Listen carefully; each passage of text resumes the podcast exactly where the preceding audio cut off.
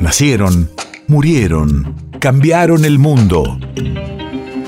En Nacional Doc, siempre es hoy. Siempre es hoy. 2 de abril, 1820. Hace 202 años, los oficiales del ejército de los Andes firman el Acta de Rancagua.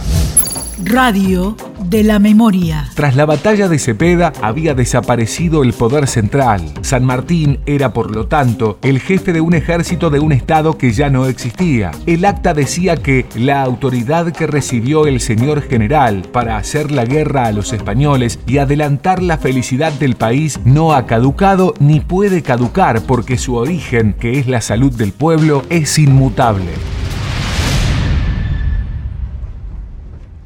¡Soldados! Todos y cada uno de ustedes conocen el esfuerzo y las dificultades por las que hemos pasado. Llegar hasta aquí es bastante, pero nunca suficiente. El enemigo espera. Y espera bien armado, señores. Son la esperanza de la América. Todos y cada uno de ustedes lleva consigo lo más importante. La libertad. 300 años de masacre y de barbarie en nuestra tierra de sangre. Pero hemos venido a decir basta. ¡Se acabó! Soldados, se me llena el corazón al ver tantos guerreros dispuestos.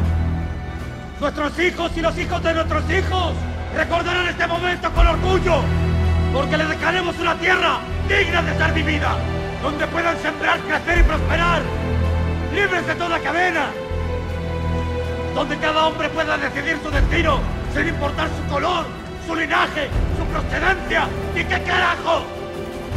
Porque todos somos iguales ante el Supremo, así como somos iguales ante la muerte. Porque cualquier hijo de mujer merece ser libre de una vez y para siempre. ¡Seamos libres! ¡Que lo demás no importa nada!